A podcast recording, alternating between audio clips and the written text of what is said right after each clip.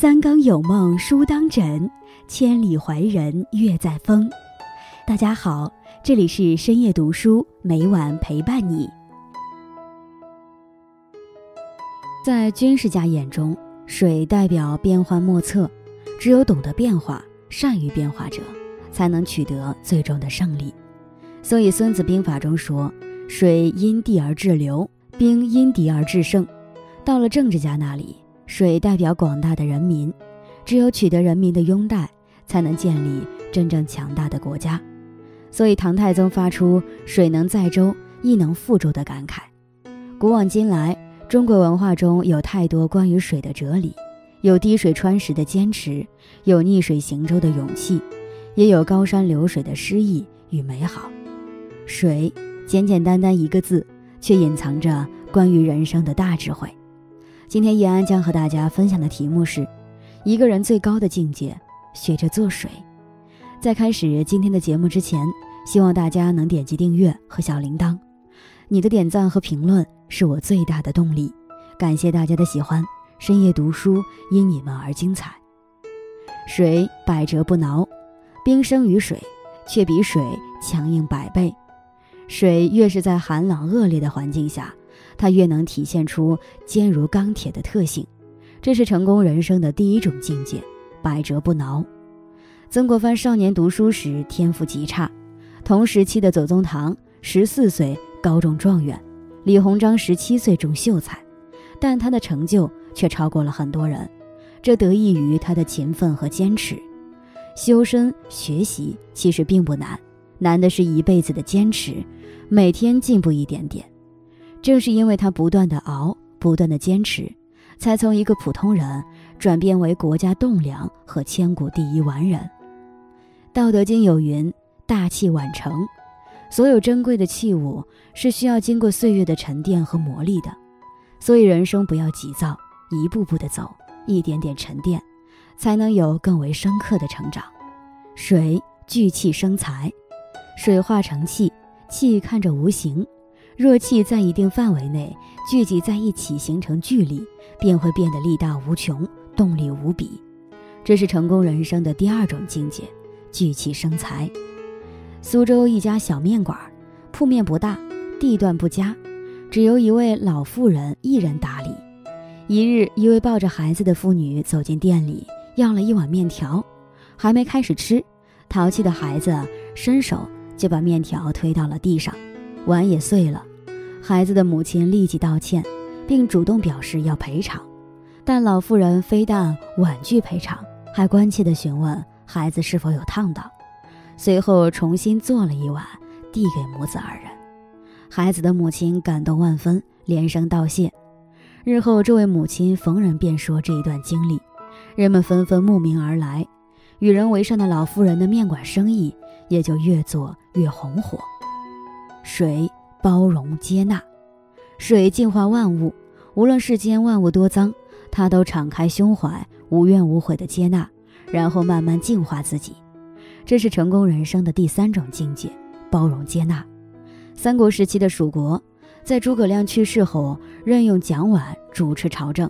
他的属下有个叫杨戏的，性格孤僻，纳于言语。蒋琬与他说话，他也是只应不答。有人看不惯，在蒋琬面前嘀咕说：“杨戏这人对您如此怠慢，太不像话了。”蒋琬坦然一笑，说：“人嘛。”都有各自的脾气秉性，让杨戏当面说赞扬我的话，那可不是他的本性，所以他只好不作声了。其实这正是他为人的可贵之处。有人赞蒋琬宰相肚里能撑船，水以柔克刚，水看似无力，自高处往下流淌，遇阻挡之物，耐心无限；若遇棱角磐石，即可把棱角磨圆。亦可水滴石穿，这是成功人生的第四种境界：以柔克刚。水能屈能伸，水能上能下，上化为云雾，下化为雨露，会涓涓细流，聚多成河，从高处往低处流，高至云端，滴入大海。这是成功人生的第五种境界：能屈能伸。春秋时期，吴王夫差在与越国交战中大败越王勾践，夫差要捉拿勾践，范蠡出策，假装投降，留得青山在，不愁没柴烧。夫差不听老臣伍子胥的劝告，留下了勾践等人。越国君臣在吴国为奴三年，饱受屈辱，终被放回越国。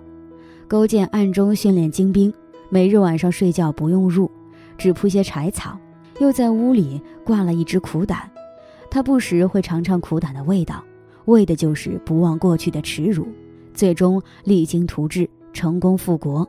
越王勾践亦成为春秋时期最后一个霸主。水，妲己天下。水虽为寒物，却有着一颗善良的心。他从不参与争斗，哺育了世间万物，却不向万物索取。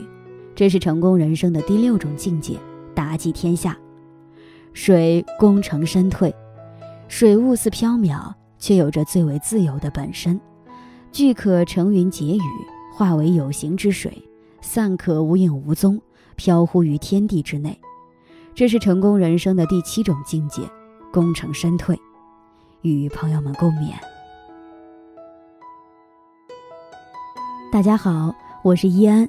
深夜读书最新开启了新的互动环节，每周三会有一个留言周结。每个人的留言都很有见解，都很棒。我会挑选几条感触到我的留言与大家分享。感谢大家对深夜读书的喜爱和支持。深夜读书因你们而精彩。有会员读者林拓在视频，对于这件事绝不能放松警惕，否则会毁掉你的人生。中总结了一段很好的话，同时也提出了自己的疑问。留言如下：令在下惊讶有两点：一，现代父母把子女好的成就归结在自己的培养，然而却把子女的问题归结在子女自己造成；二，现代环境变了。孩子还是孩子，然而令在下疑惑的一点，现代父母连自己本身都已经面临工作压力、家庭经济等沉重问题，还要能花时间细细的去体察孩子的需要，甚至去理解孩子的处境。在这样如此艰难的生活环境下，现代父母该如何自处？在此感谢林拓的分享和提问。在这个世界上。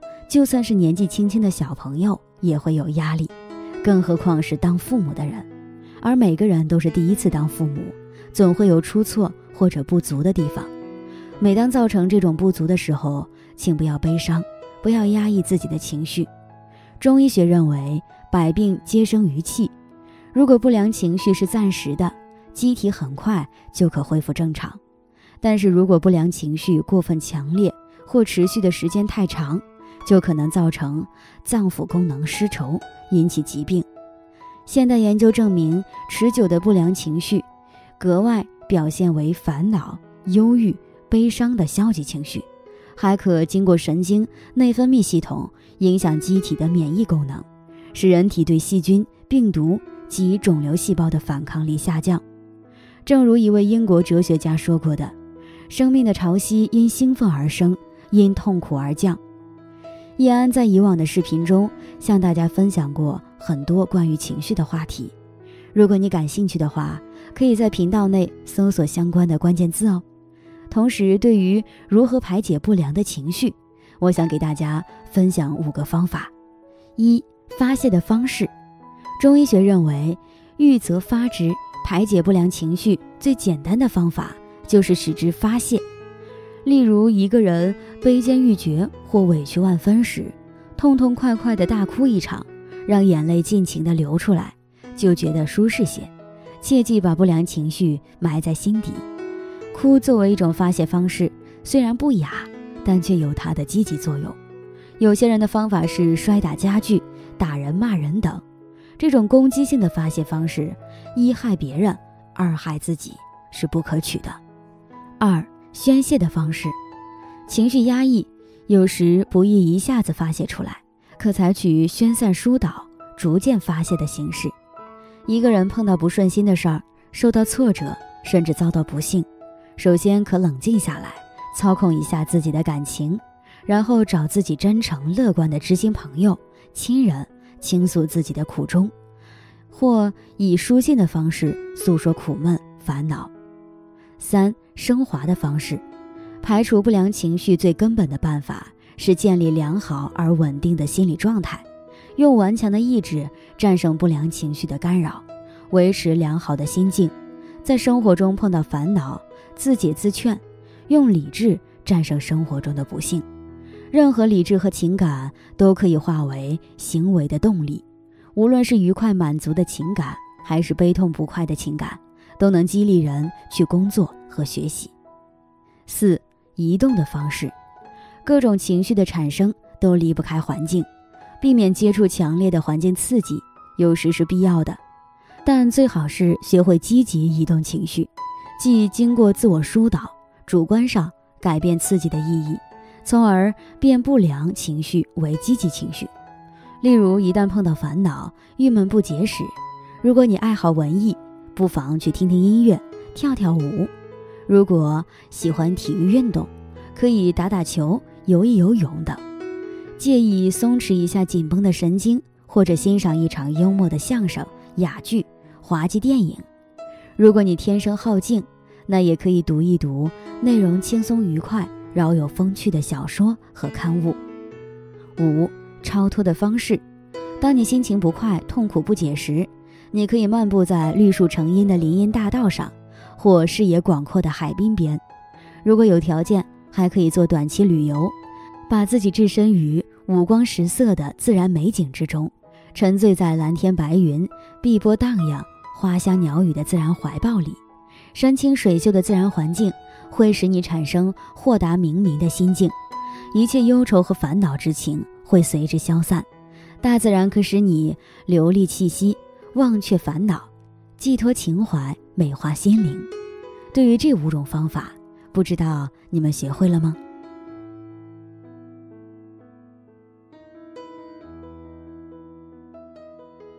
今天分享到这里。如果你也喜欢这篇文章，并且让你深有感触，希望你能分享给身边的人，让我们一起在阅读中成为更好的自己。最后，在 YouTube 和 Facebook 上都能找到深夜读书哦，也期待与你的互动。感谢你的收看，我们下期再见。